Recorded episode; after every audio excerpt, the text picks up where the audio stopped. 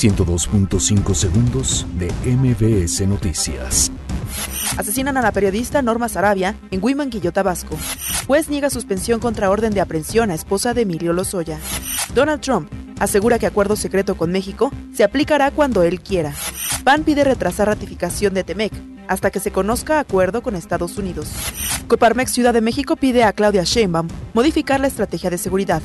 La Secretaría de Seguridad Ciudadana de la Ciudad de México captura a dos integrantes de la Unión de Tepito por extorsión. La Comisión Nacional de Derechos Humanos brindará capacitación a elementos de la Guardia Nacional. Sedena desmantela 20 laboratorios clandestinos en lo que va de la actual administración. La Suprema Corte de Justicia de la Nación niega suspensión al INE contra ley de remuneraciones. Juárez sustituirá a Lobos WAP en la Liga MX. 102.5 segundos de MBS Noticias.